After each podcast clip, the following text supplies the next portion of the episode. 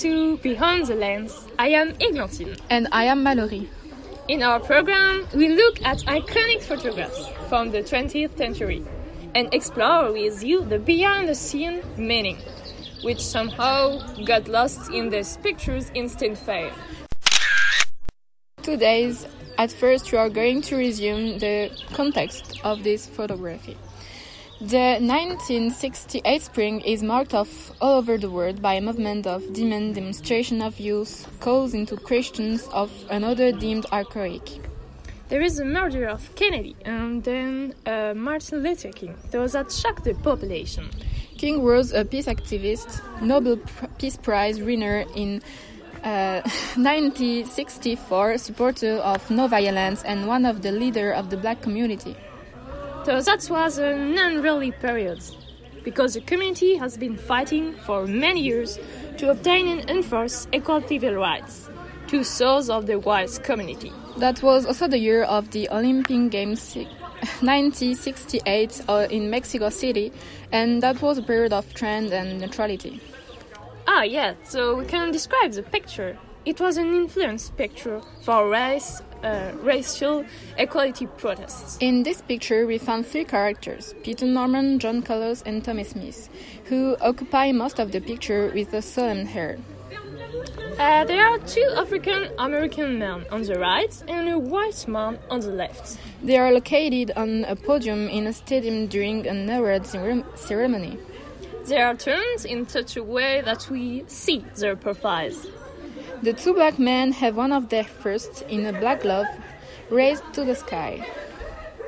But you forget the, the third man. But what's his role and what the behind the scene meaning? It's only at second glance that we notice Peter Norman, the Australian athlete.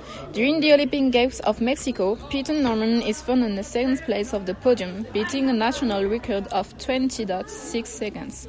But that's not all. This white-skinned sprinter also chose to support the two black athletes, that's Tommie Smith and John Carlos. But he didn't put his arm up. But the simple act of standing up is enough. In addition and in solidarity to the two athletes, Peter Norman had chosen to wear a badge of the Olympic Project for Human Rights. It was his own decision to stand up. He had the choice, but he chose put his head his itself to Tommie Smith and John, I'll stand with you. It was also Peter who helped Tommie and John find the ID to share the black glove of Tommie. By doing this, he has chosen to fight against black poverty and racial equality.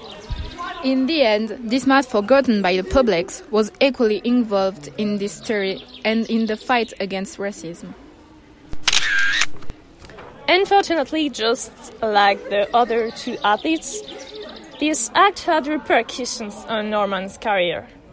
Peter was indeed ostracized by the Olympic community and excluded from the selection of the following games.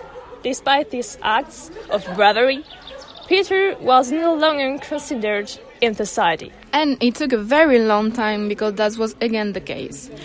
In 2012, Australia apologized for the treatment given to Peter on his return to Australia.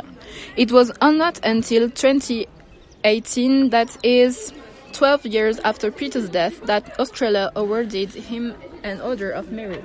A belated reward for a man who should be admired by all. So that was an interesting story and speaking. Thank you, Eglantine. Uh, thank you, Mary. Thank you. Thank you. Goodbye. Goodbye.